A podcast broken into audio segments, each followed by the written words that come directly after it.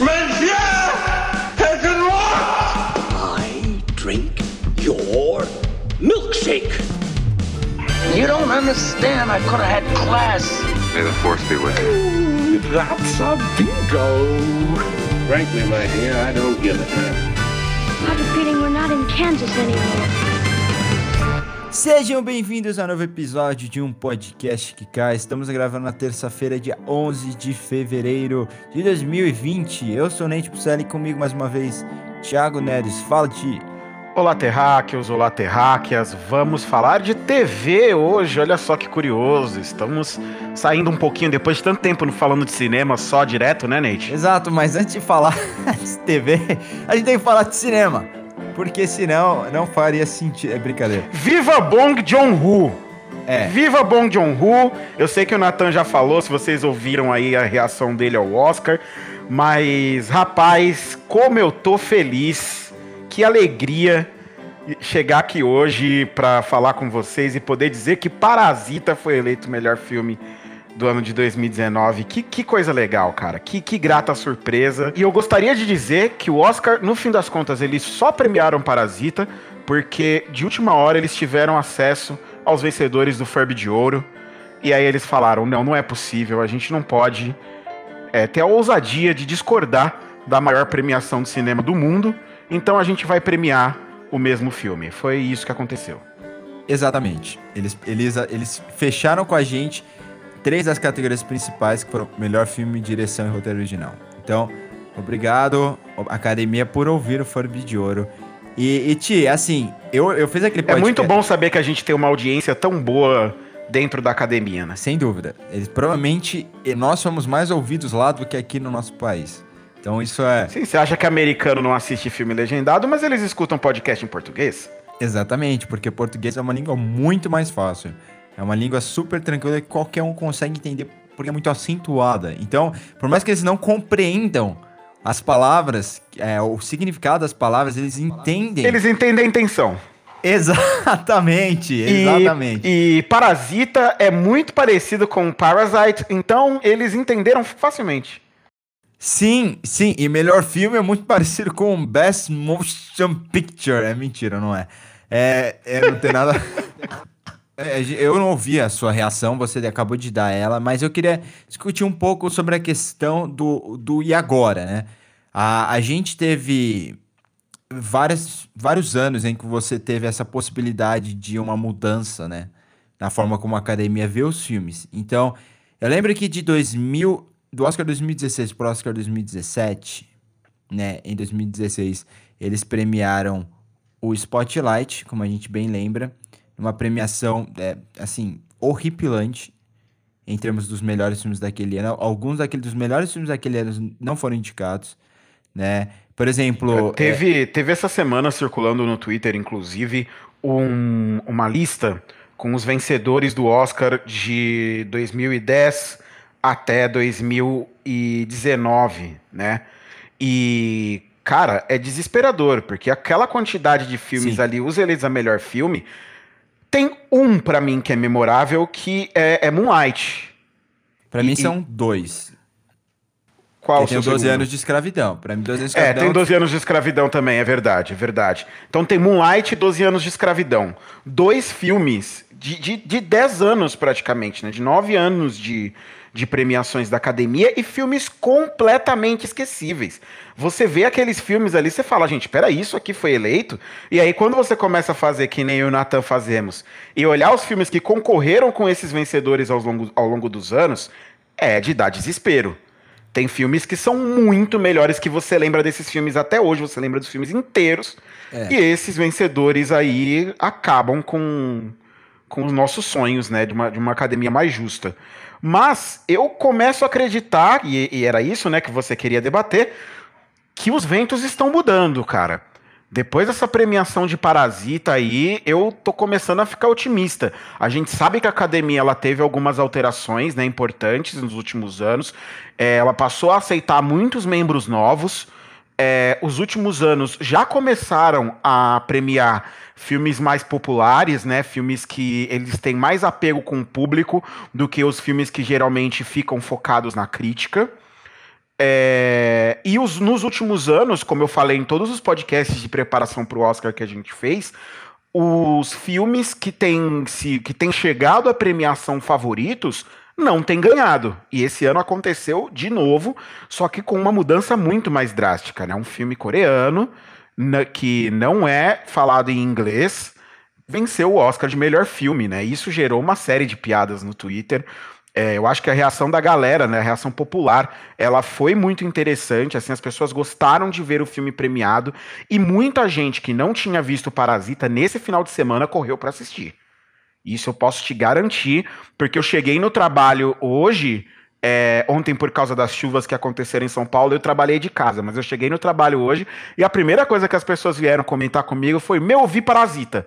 Depois que ganhou, eu fui, eu fui para casa, eu assisti, eu baixei, eu vi e gostei pra caramba do filme. Então, olha o tamanho né, da, da influência que, que o Oscar ainda é capaz de ter e, e fica muito claro quando essas coisas acontecem que ele ainda é de longe a premiação mais importante do cinema. É, sem dúvida. Para você que foi para casa ver Parasita, vergonha, vá ver no cinema. Inclusive, eu tô com vontade de ver É verdade, cinema. tá em cartaz ainda, gente. Por favor, dá tempo. Eu, inclusive, tô com vontade de ver no cinema, mas estou com muita preguiça de ir sozinho ver Eu tô Parasita querendo rever também, vamos marcar. Vamos marcar. Ou se alguém quiser me convidar, vamos, convide eu e o Thiago para rever Parasita, que a gente vai, a gente fica discutindo no meio do filme, porque a gente já viu. Né? A gente pega uma sessão vazia à tarde, a gente vai comentando. É bom que você tenha visto também. Mas e sabe o que é interessante? Que em 2010, que foi o primeiro desses anos que a gente viu essas listas e tal, o vencedor foi Guerra ao Terror. E a gente pode até questionar o fato de Guerra ao Terror não ser um filme memorável. E, e, e é um ano em que você tinha Bastardos Inglórios que nós concordamos que é o melhor filme do Tarantino. E o Tarantino Exatamente. é um dos maiores cineastas da, dos últimos 20 anos. Então é absurdo. E ele não vai ganhar um Oscar de melhor diretor. Ah, ele não vai. Eu, eu, eu, eu sabe o que, que eu acho, no fim das contas? Que essa história dele querer parar no décimo filme é para forçar o Oscar dele de alguma maneira. Porque se ele chegar no décimo filme, for um filme no padrão dele, que são filmes de muita qualidade, e ele não tiver ganhado um Oscar de melhor diretor ainda, e ele tiver falando ainda que ele vai parar, vão dar o Oscar para ele. Eu acho que Sabe? não. Isso vai, eu acho que vão dar o Oscar para ele. Não vão cometer o, o, o, latrocínio a essa altura do campeonato, depois de ter feito isso já tantas vezes com grandes diretores, de não de correr o risco de não premiar o, o Tarantino como melhor diretor. Eu acho Mas que não fariam isso. Mas o Tarantino é muito que nem o Woody Allen, no sentido que as pessoas olham para ele primeiramente como um roteirista e não como um diretor. E desse ponto, o Woody Allen é Mas assim. aí você vai me desculpar, o Tarantino é muito mais diretor que o Woody Allen, não, no sentido de atuação assim, eu... no set. E não, não, eu, eu acho dúvida. que ele é muito mais diretor que o Woody Allen. Eu acho o Tarantino melhor diretor do que roteirista. O sim, Tarantino sim. é muito bom roteirista. Mas ele, ele, é excelente roteirista também e isso acaba camuflando. É que o Woody Allen, é... ele é muito melhor roteirista do que ele é diretor sim, e isso fica muito claro nos filmes dele. O Woody Allen ganhou um Oscar de melhor direção em 1977 por Noiva Neurótica e Noiva Nervosa, que se esse filme lançasse hoje em dia, podia até ganhar melhor filme, mas não ganharia Oscar de direção. Né? Porque claramente seria, é um filme mais livre, em que ele atua também, ele dá muita liberdade para os atores. Né? A, a, o, o Tarantino, ele é melhor diretor o, o, trabalho que o Tarantino faz, a gente falou isso no episódio Era Uma Vez em Hollywood, o trabalho que ele faz para extrair o melhor daqueles personagens é impecável. É impecável. Melhor dos personagens e dos atores também, né? Dos atores principalmente. Eu digo extrair o melhor dos personagens porque a extração tá, é feita pela atuação né? Eu digo no potencial do personagem que está no papel, mas também dos atores na questão de utilizar o que eles têm de melhor, nas características que eles têm, nas virtudes deles, em relação às fraquezas. E, por exemplo, o personagem do Brad Pitt que ganhou um Oscar é um star turn, né? Que eles chamam, é um termo para quando você precisa de uma estrela para interpretar aquela, aquele personagem, porque a estrela vai parecer que não teve esforço. E, e esse é o melhor tipo de atuação que existe. Quando parece que não teve esforço, que é o caso, por exemplo, do Antônio Bandeiras no Dirty Glória, o caso do próprio Brad Pitt no Ad Astra. É tão bom, é Cara, tão bom. Antônio Bandeiras, meu Deus do céu. Eu, eu quando a gente fez o, no, o Furby, é, é. Eu, eu já tinha, eu tinha vi, eu não tinha visto Dori Glória quando saíram as indicações. Eu vi ele pouco antes da gente votar. Eu não quis abandonar o Adam Driver. Mas que eu balancei depois que eu vi Dor e Glória, eu balancei, porque o Antônio Bandeiras tá inacreditável nesse filme. Sim, e são atuações pra, pra gente contrastar com o Joaquin Phoenix, que a gente já falou que ele tá bem, o material é horrível, o personagem é contraditório, incoerente e tal, mas ele tá bem. E ele é o grande mérito do filme, é, assim, se o filme for, é, se você considerar o filme bom é por causa dele, né? Mas o Brad Pitt no Ad Astra, o Brad Pitt não era uma vez em Hollywood, o Antônio Bandeiras no Dor e Glória, e por aí vai, são várias atuações em que parece que é algo que não, eles não se esforçam tanto, o próprio Joey Patch no, no, no, irlandês, porque eles são tão bons que não parece que eles se esforçam. E, e, é uma das melhores atuações do Brad Pitt na vida dele é em O Homem que Mudou o Jogo, lembra? O Moneyball. A gente adora. Quando o filme saiu, a minha, minha reação, nossa, cara, que potente, mas como eu não consigo explicar o porquê é tão potente?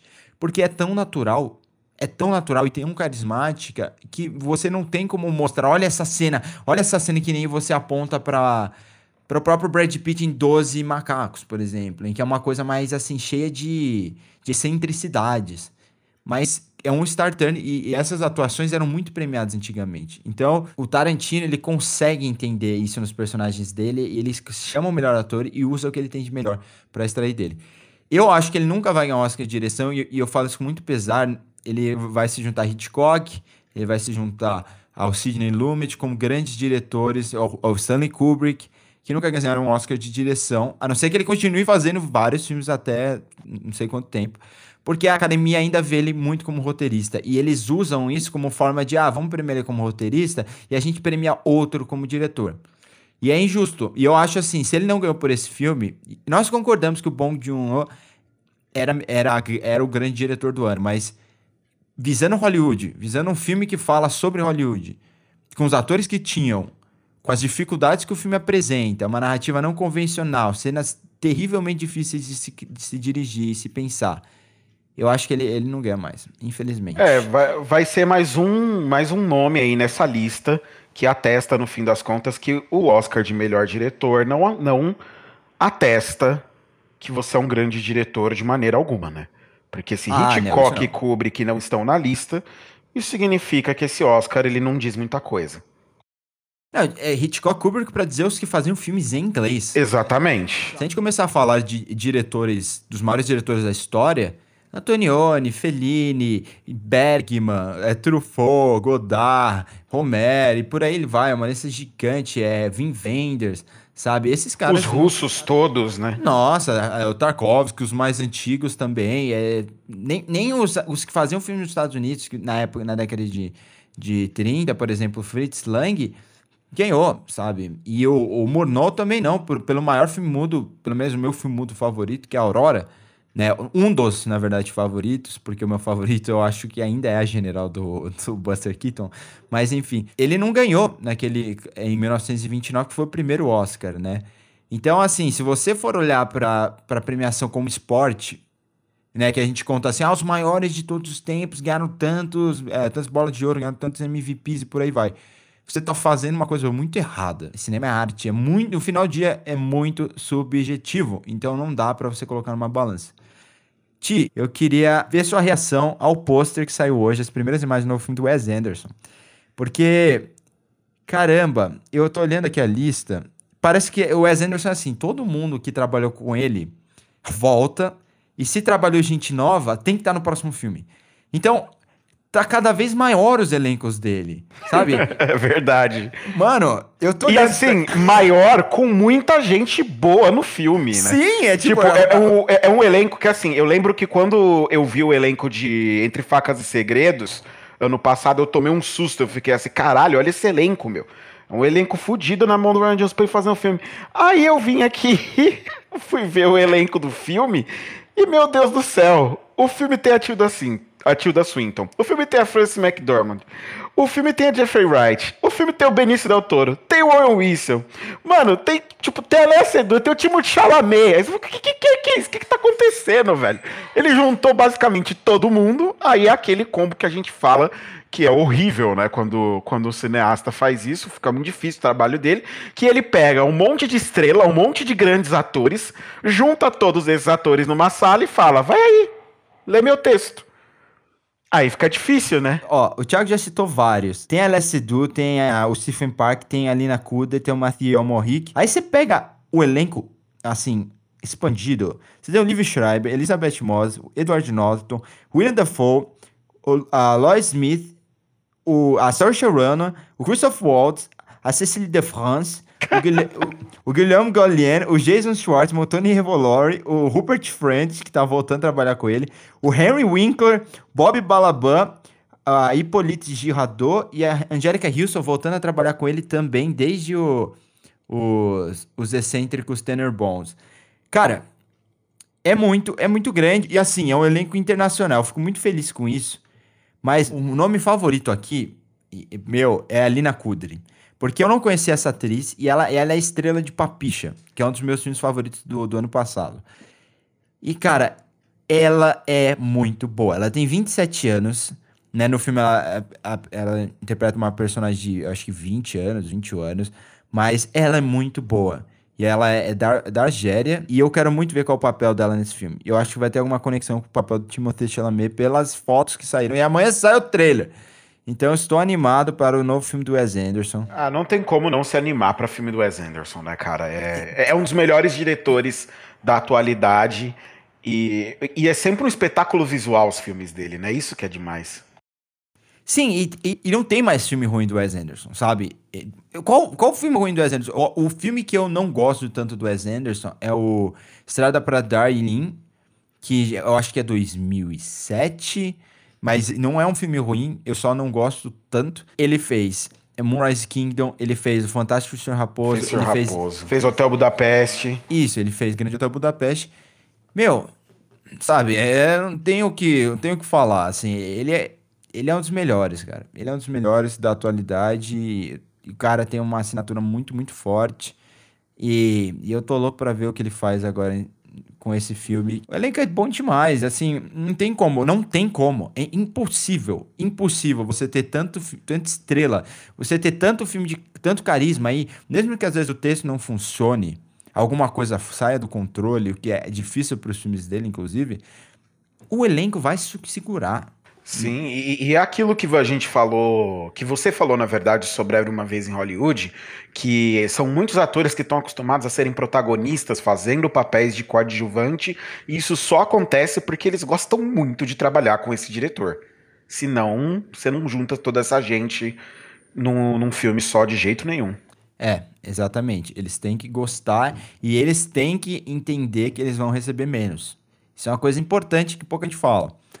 Eles não vão conseguir ser pagos como se fosse uma superprodução. Então eles querem, eles têm que querer trabalhar com esse diretor e eles vão ganhar um pouco menos por isso, porque é muita estrela, né? Não vai conseguir pagar todo mundo como deveria. Não sei quantos de vocês acompanharam, mas a HBO, né, anunciou há dois anos atrás que, que comprou o direito de Watchmen para produzir uma adaptação e eles contrataram o nosso querido Damon Lindelof, que na época tinha estava acabando Leftovers, uma série da qual a gente já falou por aqui. E é, ele ia trabalhar com o material do, do Dave Gibbons e do Alan Moore para fazer uma espécie de continuação. Não seria uma adaptação do material que já foi escrito. Né? Então eles trariam para os dias de hoje. Estreou no segundo semestre do ano passado. E tanto eu quanto o Thiago fomos assistir porque a gente gosta demais do material original. A gente não foi assistir com expectativas altas, apesar que nossa esperança cresceu um pouquinho quando a gente descobriu que o showrunner seria o Lindelof. É porque nós somos fãs de Leftovers. Só que aí, o que começou muito bom, do nada virou algo incrível. Do nada virou algo não visto antes na televisão. Do nada virou algo meio autoral. Aí a gente pode discutir se o final é tudo isso, a gente vai chegar lá. Mas ele fez uma fantasia, uma fantasia extremamente importante, extremamente atual Cara, a gente tem um monte de coisa para discutir, mas assim, não tem como começar senão pelas nossas reações ao que foi essa primeira temporada. Então, eu quero ouvir de você primeiro. Olha, cara, é... quando, quando foi anunciado que a HBO faria uma série de Watchmen, eu torci o nariz de um jeito. Mas assim, de um jeito, eu, eu não tava nem um pouco afim de assistir. Sendo bem sincero com você. Eu achei que imediatamente que ia ser uma merda, que adaptar o Watchmen já era muito difícil, o Zack Snyder conseguiu fazer um milagre ali para fazer sair aquele filme, e eu não achei que qualquer outra pessoa mexendo em Watchmen ia fazer com que fosse legal. Aí veio o anúncio de que seria o Damon Lindelof que ia estar à frente da série. Falei, bem, eu não tô aqui para criticar o Damon Lindelof longe de mim, né? Afinal de contas, eu sou o beat dele de, de, eu, desde Lost a The Leftovers. Então, eu já eu confio no cara, eu sei o, o, a qualidade do trabalho dele. The Leftovers é uma das séries da minha vida. Mas eu ainda não acho que é uma boa ideia adaptar Watchmen para TV. Eu não vejo isso funcionando muito bem. O Watchmen é complicado, a HQ é muito, é, é muito específica, assim, é uma linguagem muito específica, muito difícil de adaptar. Eu não sei se funciona. Então vamos ver o que, que o Damon Lindelof faz. E ainda assim eu levei umas três semanas para começar a assistir, então já tinha uns três episódios quando eu fui assistir o primeiro.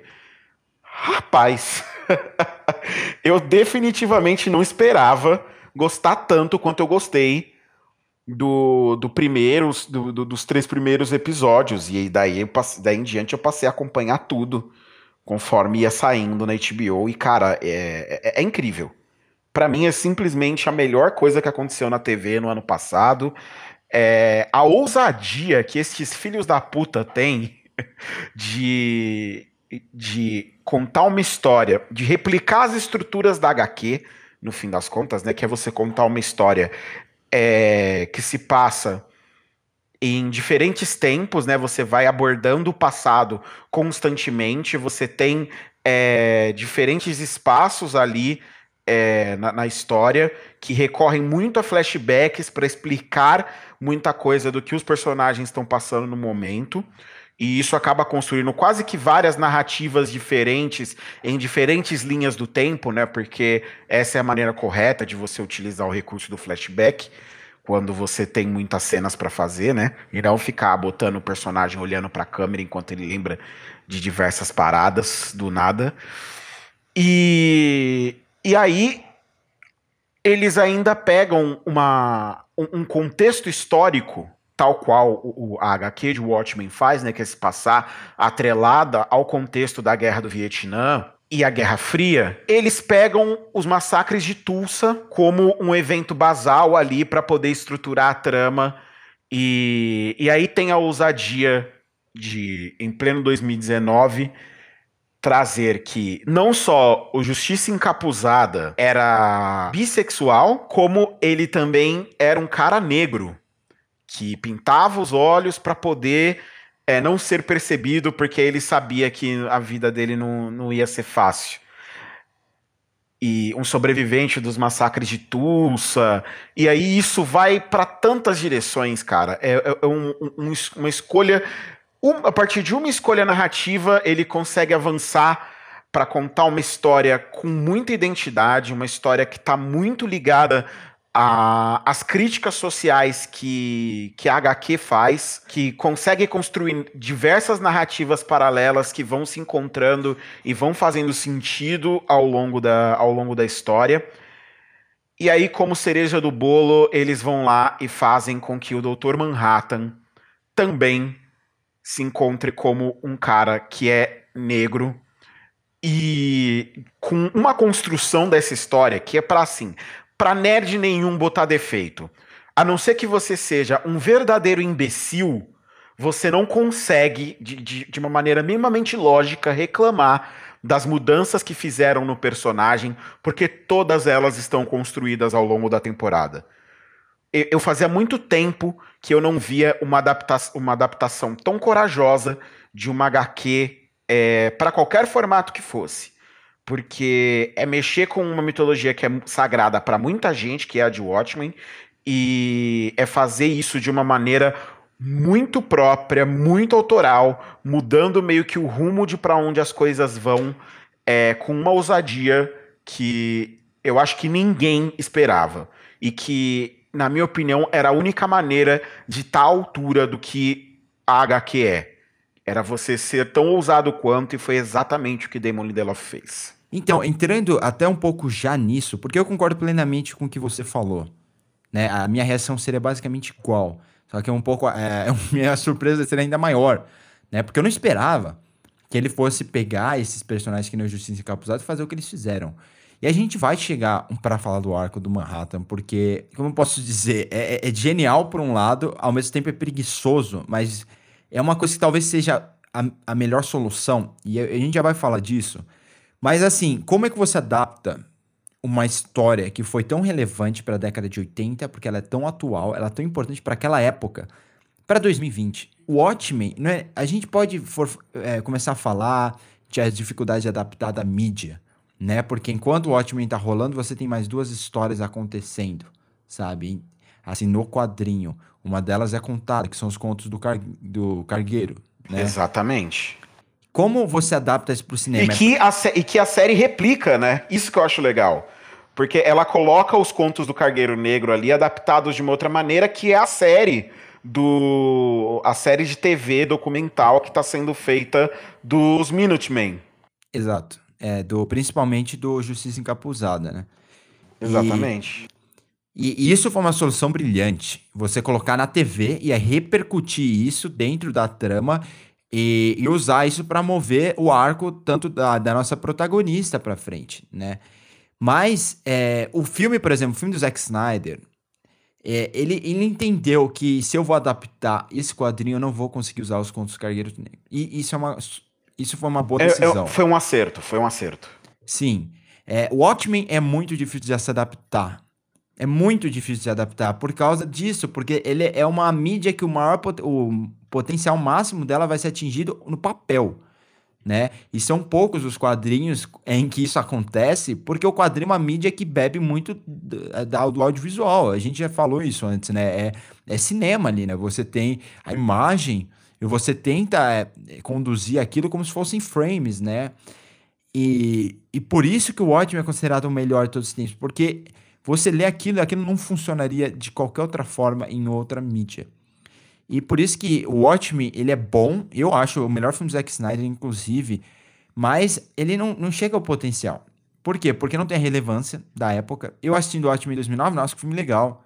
Mas não tem aquela coisa do, do relógio, né? Do fim do mundo a cinco minutos. E isso era muito impactante para 1985, 1986, por aí. O que foi mais brilhante na série foi assim: a gente, a gente vai ser fiel à essência disso, mas a gente não vai ficar tão preso no que o Alan Moore escreveu naquela época, porque senão a gente não vai conseguir dar alguma relevância para os dias de hoje. Agora, o que assusta é que em 2020 ainda seja relevante a gente falar tão, tão fortemente racismo. Né? Isso muito por causa da ascensão da extrema-direita, não só nos Estados Unidos, mas em diversos locais do mundo, ascensão de movimentos neonazistas, né? de movimentos fascistas. E, meu, você assiste o filme e você tá lá, caramba, é relevante, mas eu não, como assim é relevante? E não é um tapa na cara, tem coisa lá, é, que, a da sétima cavalaria, que, tipo, é cuspida daquelas imagens que a gente viu em Charleston, né, na, na Virgínia, com o povo andando com aquelas, fazendo passata nazista sabe? E, e é assustador. E ao mesmo tempo que tem essa façada assim fantasiosa, ela é fantasiosa de uma forma muito bem contextualizada. Sim, e apesar de não usar o mesmo nome, fica muito claro que é a KKK, né? Ah, não, é total. A Ku Klux Klan, a Klux Klan ainda existe. O cara, o líder da Klux Klan é conhecido por todos, mas ainda não tem. Ninguém consegue provar que o cara fez o que fez, né? Que é o David Duke, né? Mas ele, o cara tem até voz no jornal. Em 2020. E vejam Infiltrados na Clã, que é de 2018. E vocês vão entender ainda um pouquinho mais do que a gente está falando aqui. Antes da gente avançar aqui na nossa pauta, eu queria te perguntar até sobre um, um pouco sobre o arco do Ozymandias e se você, o que você achou? Porque ele é um bônus, né? Cara, assim, de tudo o que o que a série constrói, o arco, a, a, toda a parte do Ozymandias é a que menos me agrada. Eu entendo o, o que ele construiu ali, ele quis dar uma proposta é, para o que ele pensou para o futuro dos Imandias, é, mas eu, eu não sei, ela me parece descolada do resto da história. Acho que esse que é o grande problema. Eu acho que toda a trama ela se movimenta e como ele está sempre fora, né, vivendo, tentando sair daquele, da, daquele lugar onde ele se meteu, ele fica completamente descolado até do tom da série. É, ele tem uma pegada meio cômica às vezes e, e mostra é, um Osimandias é, pagando né, o, o, preço por aquilo por, por, aquilo que ele fez de errado em alguma instância, né? Claro que ele não paga o preço total e depois ele voltando para salvar o dia no fim das contas, para ser a solução, é, mostrando que ele continua fodão de alguma maneira. Essa foi a parte da história toda que me pareceu mais é, bobinha, sabe? Que teve um desenvolvimento que me pareceu um, um, pouco mais preguiçoso e às vezes me parece até que. Sabe aquela coisa que parece um pouco uma exigência do canal? De falar, não, peraí, se a gente vai fazer o Watchmen, você não vai fazer o Watchmen sem ter o, o Osimandias na história. Você pode deixar todo mundo de fora que nem você está deixando. Mas você vai trazer o, o, o Manhattan, o Osimandias, pelo menos esses dois tem que ter, e você escolhe mais alguém aí. Né? E aí ele foi lá e escolheu o Espectral. Que são, é, são basicamente esses, né? Dos personagens principais que, que aparecem. E aí ele resolve trabalhar também o Justiça Encapuzada. Mas o, o, arco do, do Ozymandias, ele parece um pouco descolado, ele ganha esses tons mais cômicos. É, e como ele passa muito tempo preso lá, tentando escapar, lidando com aqueles clones lá que ele tinha, é, tudo isso ficou parecendo um universo meio paralelo da série, uma coisa descolada que não se resolve muito bem para mim quando chega no final. Então é a única coisa da série que eu realmente não gosto. É, é assim, uma coisa que é interessante, e aí a gente tem que entender o contexto. Em 1986, o, o, todo mundo já não aguentava mais. Eles estavam assim à beira de Mano, vai acabar. Vai ter uma. Essa, essa merda só vai acabar quando um bombardeou o outro e aí já era, acabou. E aí você aparece essa figura do Adrian White, que é o Ozymandias, e ele tem aquela decisão brilhante, né, no final de Watchmen, na qual ele, ele joga uma ameaça em, em todas as grandes metrópoles do mundo, e aí o mundo se une para lutar contra elas, né? E aí a série mostra que ele fica fazendo isso constantemente, né, como se fossem aliens, né, para dar a entender que essas coisas ainda existem e o, e o mundo deve estar junto, as sociedades, os governos devem trabalhar juntos para impedir que algo como aquilo volte a acontecer. Só que, agora, em 2020, a gente já sabe como terminou a Guerra Fria. A gente já sabe que chegaram finalmente no acordo, a União Soviética acabou e tudo mais. Então, a forma como eles caracterizam o Adrian Veidt não é como um gênio, né? Mas como um louco então, ele ganha esses tons cômicos. E a, do começo ao fim, você é inteligente pra caramba, você é realmente um gênio, mas você é louco. O que você fez, você não tinha direito de fazer, né? E, e agora a gente vai tirar esse direito de você. Ele é tratado assim do começo ao fim, que no final do dia ele é meio com maníaco excêntrico. E por isso é, que eu imaginei até no começo de que ele ia ser, esse arco dele ia ser bônus, e para a segunda temporada ele ia voltar no final da série, e na segunda temporada ele tem alguma força. Só que aí ao longo da série a gente entende que eles fizeram essa essa conexão tanto com o personagem da Hong Shao, que é a Lady Trier, quanto com o personagem do Dr. Manhattan. E aí ele vem e ele consegue ajudar, entrar a salvar o dia no final. Mas eu achei meio preguiçoso também, porque eles ficaram repetindo aquilo do começo ao fim. E aí fica claro os problemas. Então, é que demo, o problema, o grande problema é que demorou demais para resolver esse arco, sabe? É um arco que começa lá do primeiro e vai até o último episódio para ele ter uma solução. E, e ele fica rodando em círculos ao longo da série inteira. É, tá, eu acho até que foi intencional para mostrar que ele realmente não conseguia fugir ou alguma coisa assim. Mas em dado momento da série se tornou desinteressante. E eu também achei que ia ter essa coisa de ele ir até o, até o final da primeira temporada e depois ele seria um personagem importante. Só que aí a gente descobriu que não vai ter segunda temporada. O, o que não vai ter segunda temporada? É, o Damon Lindelof falou que não vai ter segunda temporada, que ele que o projeto era para uma temporada só mesmo e que ia ficar assim que não vai voltar. Confirmado pela HBO também. Eles podem desistir disso diante do sucesso da série? Com certeza. Mas eu duvido que eles vão voltar sem o Damon Lindelof. Eu não sabia disso. Eu não sabia disso. Eu tô ouvindo agora. Realmente. É que assim, eu não. Eu realmente eu não acompanho muito o que acontece sobre televisão. Cinema, eu tô sempre ah, ligado. Agora, televisão. Show cancela, show volta, eu nunca sei. Mas enfim. Agora, com isso, isso eu duvido que isso aconteça, porque a primeira temporada foi muito boa. Foi muito boa. É, então eu acho que eles vão convencer o Lindelof, vai dar o tempo para ele escrever uma coisa muito boa. Mas só para terminar essa questão do do, do White, para mim é um lance de grade, mano. E aí eu volto, a gente falou disso no episódio do Mind Hunter, que é a grande revolução que não aconteceu. Você tem episódio de 40 minutos, 30 minutos, tem outros que vão até um pouquinho mais, episódio de uma hora ali. Ou a extensão do episódio é, está diretamente ligada à necessidade estabelecida pelo conteúdo. No caso de Watchmen, por estar na HBO, eles precisam fechar aquela grade de uma hora. Mas isso é um problema, porque tem horas que você, você é, tem arco fechado em alguns personagens, né? É praticamente na Angela, que é a protagonista, né? No, no White, que tem esses bônus, eu chamo de bônus. Aí você tem na, na Laurie, é interpretada pela Jean Smart. No Tim Blake Nelson, que tem um episódio dele, que é o é o platinado, eu esqueci o nome dele. Puta merda, o Looking Glass. É Looking Cara, Glass. Eu, eu, eu preciso falar do Tim Blake Nelson porque ele tá incrível. Ele faz Ele tá um sotaque caipira muito foda. Mas muito foda. Aquela coisa assim que ele fala, ah, igual aquele tiozão, parece que ele tá falando com um pedaço de feno na boca o tempo inteiro. Sabe? Mas sabe tá- por que ele, faz tá um falando, sotaque... It's Looking Glass, mister. Sabe? Um negócio sabe maravilhoso por quê? o sotaque dele.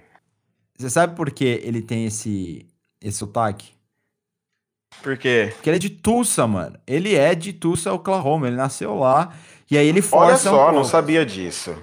É, ele força um pouquinho mais, né? Eu tenho amigos de Tulsa, inclusive. Nenhum deles fala assim. Nenhum deles fala assim. Mas, então ele, ele faz um sotaque um pouco mais sulista, até pra você entender assim. A... Porque assim, o sotaque sulista, ele não, ele não só é, é feito aí pra representar o que realmente se é falado, mas pra representar um meio que um arquétipo estabelecido pelo, Sim. cinema. sim. O, o sulista, ele é esse cara que normalmente caipira e preconceituoso, né? Então, quando você apresenta um cara que trabalha na polícia e tem esse sotaque e ainda usa uma máscara, você tem todas as ambiguidades possíveis. Dos personagens novos, ele é o meu favorito, pra ser sincero, viu?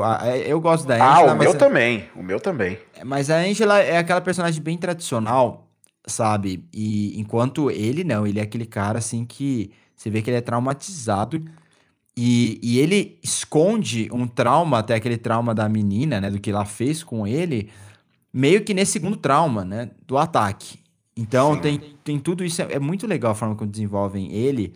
E, que E o, a máscara dele é muito foda, né? né, não só a máscara, o lugar, né? Que ele vai interrogar as pessoas. É sensacional. O legado muito de. Rorschach. O que, você acha, o que você acha disso que eles fizeram com o legado do Rorschach? Porque Então, eu acho que ele é o, o, o- Eu acho que o personagem dele ele acaba sendo um equivalente ao Rorschach na trama. É, só que o, o Rorschach é lembrado de uma outra maneira aí, pra mim, faz todo o sentido. Inclusive, ele poderia ter interpretado o Rorschach, se você pensar, né? Então, eu acho que há uma, a escolha dele como ator é justamente pra criar uma certa alusão, inclusive, entre o, o, o Rorschach e o Looking Glass. Porque aí você vê que, que o legado dele ficou uma coisa completamente diferente do que as pessoas costumam pensar, né? O, o Rorschach, ele é um personagem que ele é visto muito é, pelas pessoas como um cara foda, porque gostam muito do personagem, e é aquele super-herói que mata bandido, entre aspas, né? Mas se você parar pra pensar, o Rorschach é exatamente isso. Quem ele acha que tem que morrer, ele mata. Então ele, ele não tá nem aí, cara. Se você pisou pra fora do, do, do, do calo dele, a sua punição é a morte e pronto, acabou. Isso não é uma mentalidade de um super-herói. Né? Isso é a mentalidade de um cara que é louco, tal qual o White é louco. Exato. O E- melhor personagem em questão de Watchmen, assim, de coração, digamos, até a forma que ele dava, era o Coruja, né?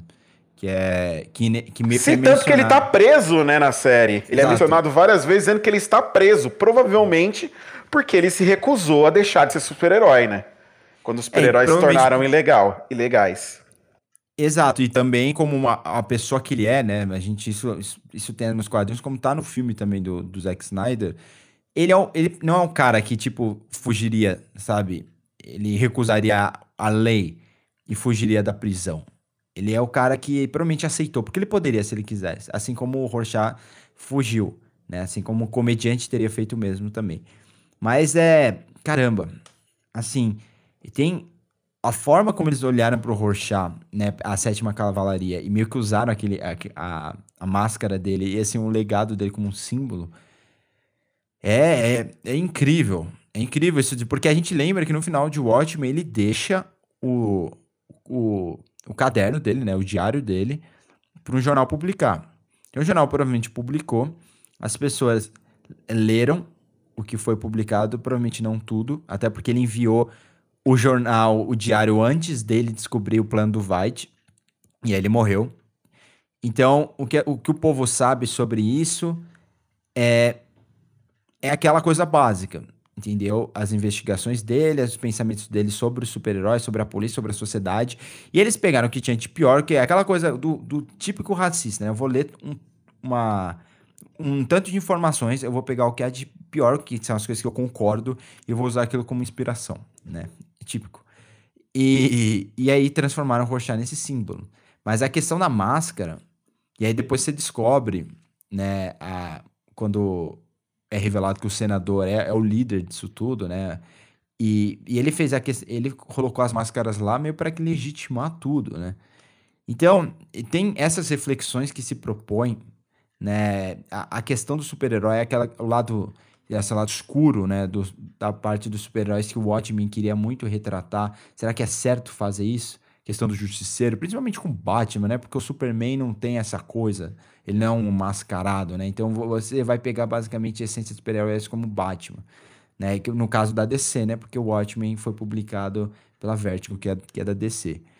E ele queria usar, né? Pra quem não sabe, o Alan Moore, ele queria utilizar os personagens clássicos da DC, só que ele, obviamente, não conseguiu autorização, e aí ele criou esses personagens com o Dave Gibbons.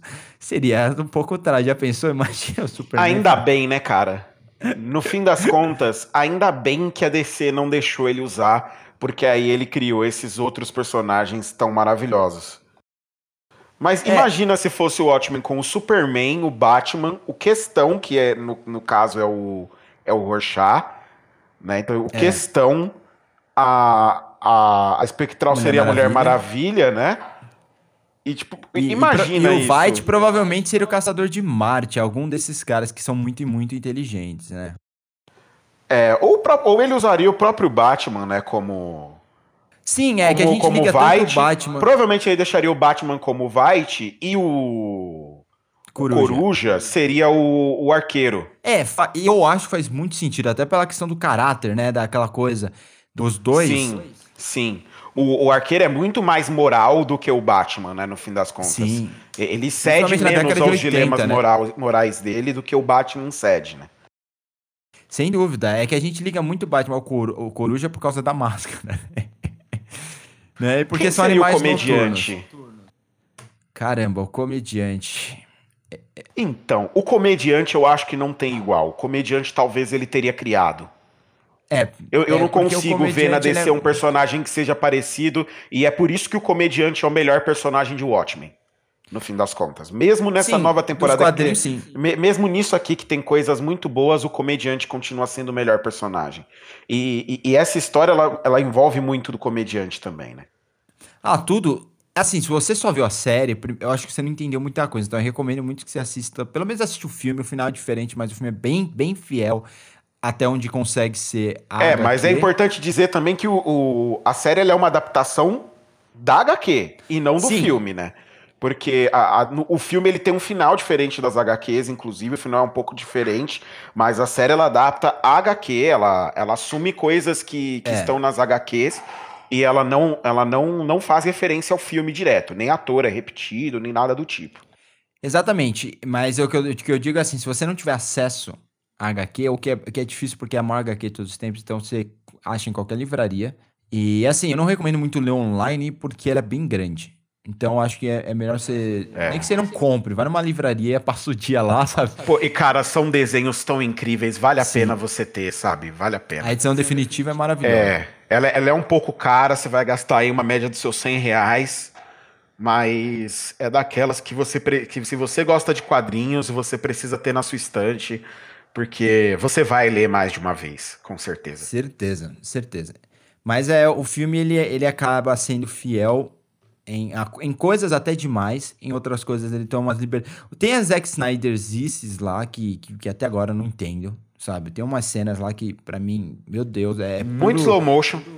muito slow motion, mas principalmente aquela cena da- de sexo do Coruja com a com a espectral Na nave. na nave. Depois que eles, eles libertam o Rorschach, Que sai um- o- um- uma tocha de fogo Sim. da nave a hora que, a hora que o Coruja goza. Sim, sim. Eu me lembro Exato. disso.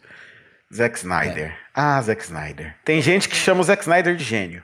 É, tudo que eu queria dizer. Porque assim, existe uma coisa que a gente sempre fala no, é, no cinema, principalmente na, na- nos dias de hoje, né? Chama nudez gratuita. Você quer entender o que é nudez gratuita? Assista aquela cena.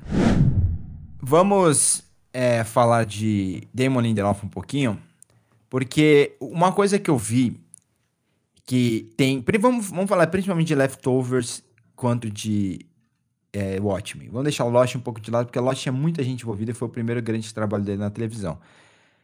Mas tanto Leftovers quanto Lost, quanto Watchmen, começaram adaptando o material previamente escrito.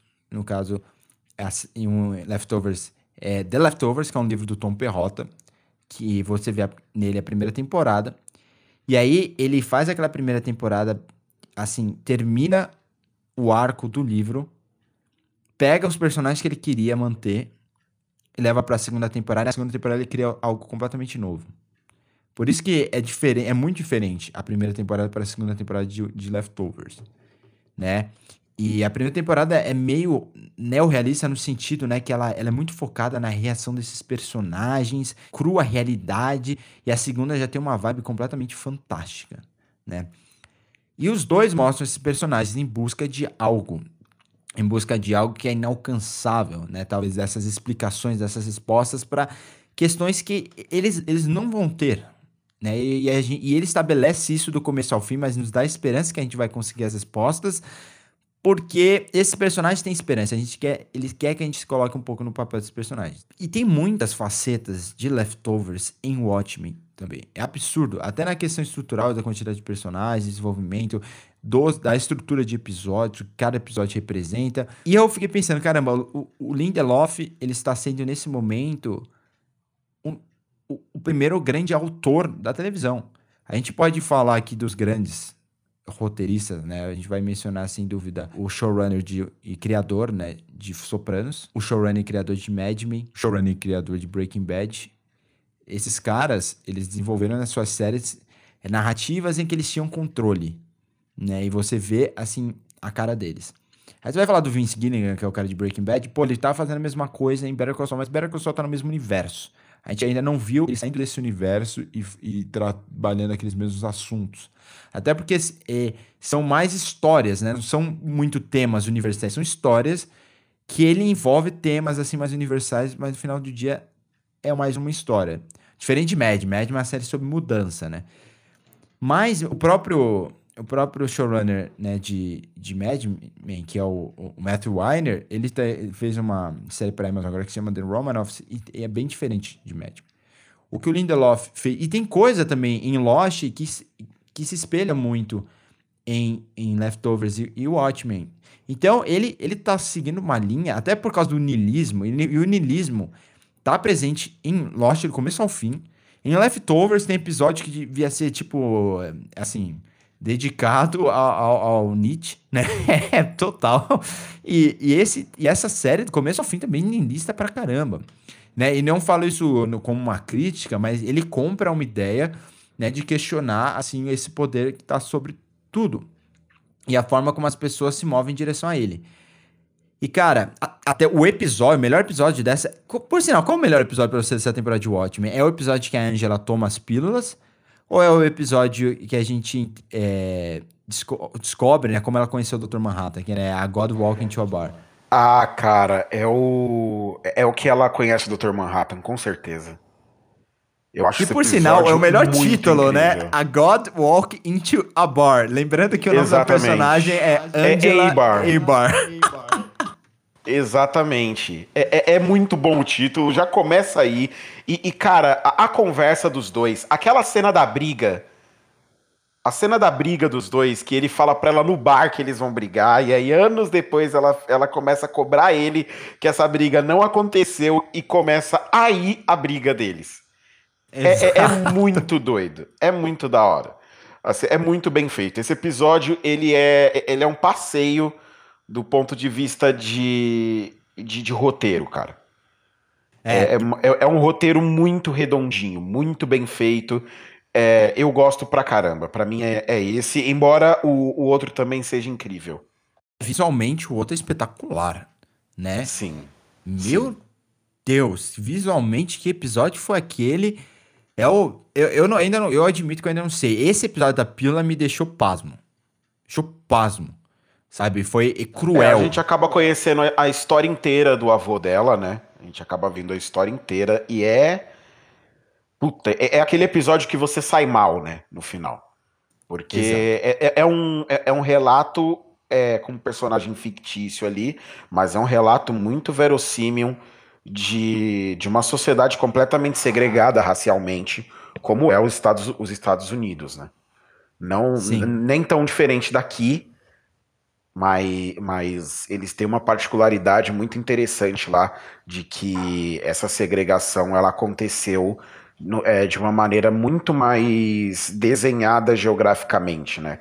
Então você criou bairros inteiros, cidades inteiras, é, que onde você tem uma população majoritária e esmagadoramente negra e, e essa repressão aconteceu ao longo dos anos e esse é só é só mais uma história né, possível ali dentro, cercada desses elementos de Watchmen.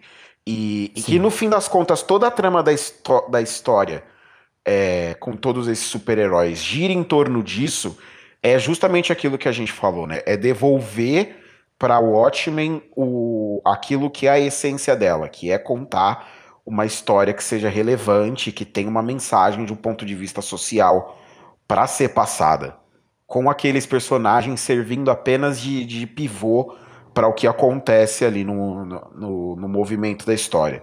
Então, apesar do, do, do, Alan Moore não gostar mais das adaptações, não querer que adaptem as coisas dele, né, e, e não querer mais nada, eu acho que ele ter que, se ele tivesse assistido, ele não teria odiado da maneira como ele pensa que odiaria essa é. continuação é. que fizeram da obra dele, viu? Porque o Lindelof fez uma reverência muito bem feita a ele. Sem dúvida. É, a única coisa que ele poderia questionar é o White, mas é, é, o que eu expliquei. Hoje, a gente sabendo que no final do dia deu tudo certo, sem você precisar destruir várias metrópoles, o White vira meio que um personagem tolo, né? E, e assim, uma coisa que é interessante até, só contextualizar para vocês entenderem um pouco da questão sulista nos Estados Unidos, é que Lembra da Guerra da Secessão, da Guerra Civil Americana, final do, final do século XIX? É, você tem o Sul, que é escravatista, e você tem o Norte, né, que não é. E aí o Lincoln, que é basicamente abolir a escravidão, e aí começa a Guerra da Secessão, porque o, a galera do Sul não quer.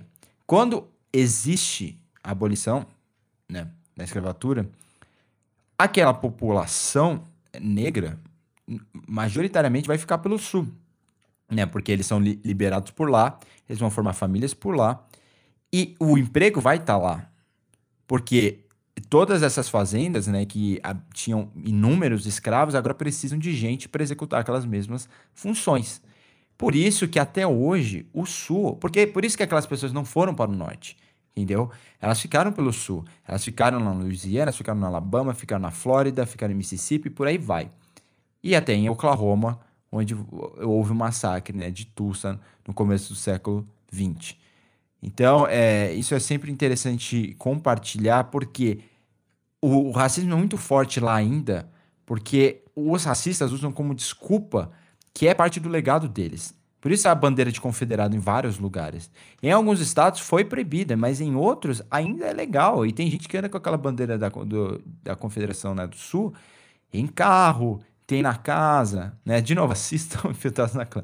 Mas é, eles acham que isso é parte da história deles e você não pode negar. Isso é uma desculpa nojenta, obviamente, para eles continuarem sendo racistas. Como, como é, todo racista faz. Sempre acha uma desculpa, né? É que nem aquela coisa do, do, do machista, que vai falar, ah, você não pode mais fazer piada com nada, nem piada com mulher, blá blá blá. Por quê? Porque a piada é uma forma dele expor os pensamentos dele nojentos sobre as coisas que ele não gosta, sobre a sociedade, entendeu? E aí ele usa isso como desculpa. E agora, quando você começa a tirar essas coisas ou, ou condenar essas coisas, eles ficam na defensiva e, e vai ser assim, infelizmente, até uma inúmera, uma revolução gigantesca que eu não sei como aconteceria, porque, de novo, é uma coisa de pai para filho. Né? Enquanto a gente não condena do jeito que deve ser condenado, a gente não cria leis para mostrar que isso é totalmente errado e realmente vai atrás das pessoas que quebram essas leis, o pessoal vai ter gente que vai crescer achando que isso é, que isso é normal, que isso é certo, que isso é parte da cultura deles, né? Infelizmente. Mas esse episódio, né, da. E, toda a série de Watchmen é niilismo puro, né? Pô, você tem aquela coisa de eu quero virar Deus, né? Total, quero matar Deus. Pra, aquilo é, é Nietzsche. É Nietzsche. Assim falou Zaratustra, Zaratustra, eu nunca lembro falar direito esse nome. E é aquela coisa, você tem que matar Deus para se tornar super-homem. E, e, e, atingir seu potencial máximo. E é basicamente isso que dois personagens tentam fazer. Um deles consegue, só que ele não se torna, né? E caramba, eu achei. Assim, concorde ou não com o tema, a questão assim, analise dentro da proposta. Eu achei incrível porque ele literalmente transformou aquela análise, aquela reflexão social totalmente sociológica sobre para onde vamos, o que está acontecendo com nós, né? assim, usar os nossos ícones dentro daquela narrativa totalmente pessimista e, e cínica. Ele transformou isso num retrato de niilismo que é algo muito, assim, muito mais louco, né? Que vai muito além da questão social. É uma questão, assim, de existencial. E por isso que eu queria ver tanto que ia acontecer. Porque no final da série, você tem a. Ele meio que deixa um ovo. Caramba, aquela lance do ovo foi genial também. Mas deixa um ovo. Foi muito foda. Que possivelmente tem os poderes dele. Ele deixa esse ovo pra Angela. E aí a Angela come o ovo, né? E aí ela vai tentar. Ela vai pra piscina tentar andar sobre a água. Né? Pra ver se ela realmente tomou os poderes dele. E aí quando ela vai pisar, corta. Por isso que eu falei, a gente precisa. E acaba a série. Não pode acabar a série. Não pode acabar Acabou, a série. né? E, e, agora que você falou que acabou, eu tô parando pra pensar, realmente, é não, tirando isso, esse lance, né, dela se tornar meio que o Dr. Manhattan, não tem um caminho, né, novo, assim, para seguir. Porque as principais ameaças meio que acabou, matou várias pessoas da sétima cavalaria, você mata a Lady Trio, que é essa gênia também louca, maníaca. E, e você meio que prende o White. O que é, para onde você vai daí? Você não, não pode ser algo pequeno, né? O Watchmen nunca, nunca é, é sobre uma, uma coisa dia a dia. Não tem como você fazer uma série de Watchmen, uma pegada, até Mind Hunter, né? Que você tem esse o caso do dia e você desenvolve os personagens aos poucos, né? Não, consigo imaginar como seria uma segunda temporada, mas eu espero que eles imaginem, porque eu gostaria muito de ver esses personagens de volta, cara. É, eu também gostaria de ver, mas eu confesso que só se o Damon Lindelof voltar. Se o Lindelof não voltar, eu prefiro que acabe, porque eu, eu acho muito difícil alguém conseguindo fazer algo nesse nível, nesse mesmo nível que ele fez. E se for para continuar, apesar de eu achar que não deveria, se for para continuar sem ele, é, eu só vejo um nome capaz de continuar com o Watchmen do jeito que ela tá agora. Não é Zack Snyder, né? Pelo amor de Deus. não, não é Zack Snyder. Embora eu acho que se oferecessem para ele, ele topava, viu? David Fincher. Esse também, mas ele não vai fazer. Pelo menos é, eu acho mesmo. que não. Esse também. Não, eu tô falando do Brian Fuller, que tá fazendo agora o Deuses Americanos, fez Hannibal. É, eu acho que ele é o cara que conseguiria dar alguma cara para o Watchmen também. Mas não, não, óbvio que não ia ser a mesma coisa que o Lindelof, não ia. Não ia. É, eu acho que o Fuller ele, é, ele é ainda muito do, da cabeça do ser humano, né? Eu acho que o Lindelof, ele brinca, ele sabe brincar com essas duas partes. Ele sabe pegar a filosofia e estabelecer ela ao longo de uma narrativa longa e, e trabalhar assim o consciente humano é, e essa busca quase involuntária por algo que eles não conseguem alcançar, né? E, e eu acho que eu, eu acho que eles são muito parecidos, mas ainda o Lindelof eu acho que ele, principalmente pelo que ele fez em Leftovers, sabe? Ele consegue abraçar algo maior. Não sei, a gente nunca vai saber se era por causa da liberdade que a HBO deu, né? A gente não sabe se é por causa do que Hannibal ainda você tem um médico, né, como principal personagem, você não vai acabar taqueando é, temas existenciais, né? Mas Deus Americanos já brinca um pouco mais com a, com a, a forma que a, a, os seres humanos, né, vivem dentro da sociedade. Inclusive o Ti já recomendou aqui outro dia Blow Up, né, nosso filme da semana. E veja Blow Up, depois veja Deus Americanos, que e depois pense sobre a relação dos dois. Sua cabeça vai explodir mas é muito interessante. É uma pura, é um, um, é uma filosofia sobre formas e códigos. É uma coisa totalmente desnecessária para você fazer no seu dia a dia, mas eu garanto que você vai se divertir. Eu garanto, porque é muito nerd fazer isso. É muito nerd, é muito legal. É... faça isso, de verdade.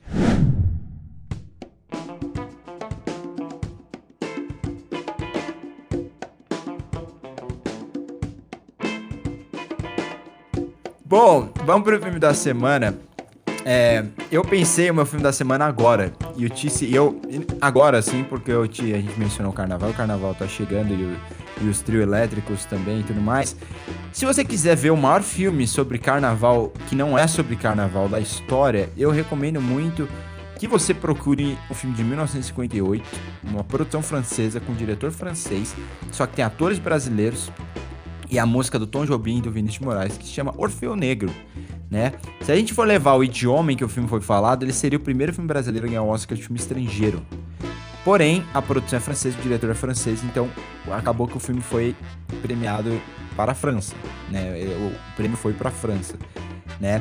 E, e na, eu acho que em 1999, na década de 90, o Kaká Diegues fez uma, uma adaptação chamada Orfeu, né? E aí tinha o Tony Garrido como ator principal, inclusive. Mas o filme envolve o carnaval e o carnaval no Morro Carioca. Então eu recomendo muito que vocês vejam, é um musical. É um dos melhores filmes.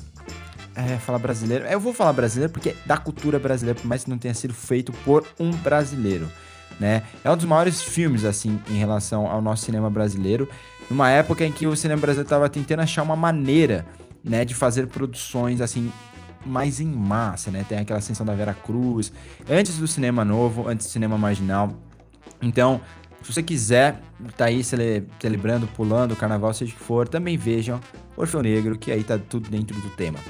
Ti, qual é o seu filme da semana? Cara, meu filme da semana foi uma grata surpresa que eu assisti aí um pouquinho antes do Oscar, é, que foi Meu Nome é Dolemite, que é tá facinho aí para as pessoas assistirem é, tá na Netflix, né? O filme é da gigante de streamer, de streaming e o, o, o filme é bem legal, cara. Eu assisti e gostei muito da atuação do Ed Murphy. Eu fazia tempo que eu não via o, o Ed Murphy se levando a sério, assim, fazendo uns filmes com uns roteiros mais legais e contando uma história muito legal, né? Que é de certa maneira um filme que ele é biográfico, né? Ele conta a história do Rudy Ray Moore, mas ele acaba contando toda uma parte também da história do cinema, mostrando muito de como eram é, as produções de black exploitation durante ali um, um período de, de, de forte, de, de forte reino da censura nos Estados Unidos. Então é bem interessante para quem gosta de, de entender um pouco mais sobre como aconteciam as coisas nessa época e ver uma perspectiva mesmo do cinema sobre quais foram os efeitos dessas medidas que foram tomadas lá nos Estados Unidos e conta a história de um, de um cara que foi gigante, né? Dentro desse gênero, foi comediante, foi cantor, foi de tudo. E aí um dia ele meteu na cabeça que ele queria também ser ator de cinema e ele fez de tudo para que isso acontecesse. Então é uma história bem legal e vocês vão ver o Wesley Snipes como vocês nunca viram na vida de vocês. Eu garanto. Apenas é. assistam porque Wesley Snipes vale o filme inteiro. Inclusive, esse filme tinha que ter estado nas categorias de arte, principalmente por figurino, porque, cara, é cada roupa maravilhosa, é, é cada chapéu incrível. Que, olha, meus parabéns aí pra equipe de arte. E a mesma figurinista do Pantera Negra, inclusive ganhou o Oscar ano passado por a Ruthie Carter. Deveria ter sido indicada, ela foi indicada ao Furp de Ouro, assim como o filme foi indicado a maquiagem e cabelo no Furp de Ouro, assim como Wesley Snipes foi indicado a ator coadjuvante no Furp de Ouro. Então, meu nome é Dolemite, indicado a três Furp de Ouro. E, e, cara, as cenas, as cenas deles gravando o filme são incríveis. E, Thiago, vai depois no YouTube. É procura. muito bom. Aquela cena da banheira, cara. Ah. Mas eu gargalhei enquanto tava acontecendo. E aí, a hora que acaba a cena e os caras, o set inteiro começa a rir, eu dei risada de novo junto com eles ainda. É, é muito dá, ridículo. E, e, se você for no YouTube, tem o um trailer desse então, filme. Mas e sabe o que, que aconteceu? Eu assisti esse filme e eu corri para assistir o Dolemite de verdade.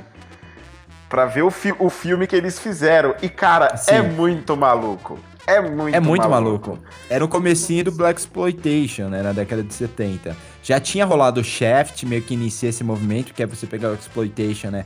Dar uma, uma cara assim meio afro-americana. E e eles e se torna um movimento, mas a, a, grande questão do filme, né, é a importância da, da, representatividade, né? Porque tem todo aquele lance dele, você não tem, só tem filme com gente branca no cinema. Né? E, e, essa é a importância do movimento Black Exploitation. E o filme, nesse ponto, ele, é, ele explica muito bem, mas sem ser didático. Eu achei muito. A grande maior mérito assim, do filme é como ele não precisa ser didático, sabe?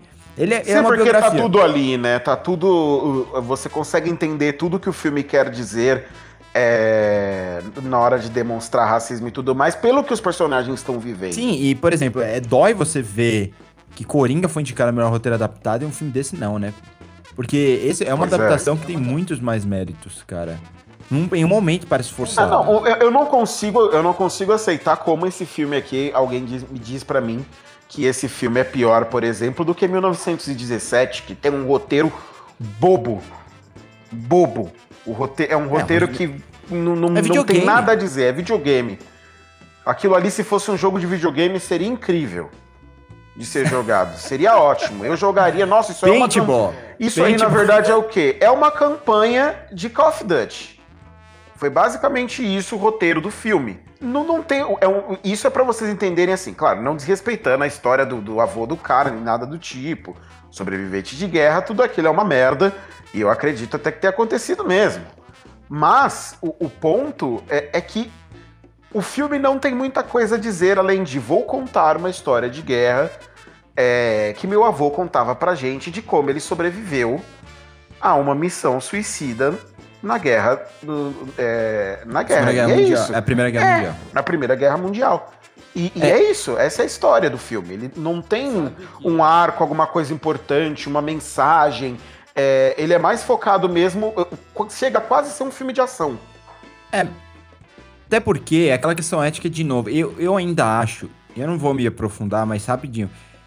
Se, é, se o avô dele vivenciou aquilo, eu acho meio que desrespeitoso você criar uma experiência pra gente tentar vivenciar sem vivenciar. Porque, cara, não, não dá. Você não consegue colocar na mesma balança. É a mesma coisa, é, deixa eu vivenciar o preconceito da mesma forma que uma minoria, uma pessoa de minoria vivencia o preconceito, sabe? Vou fazer um, plano, um filme de plano sequência sobre isso, sabe? Uma experiência VR. Eu acho antiético, eu acho respeitoso.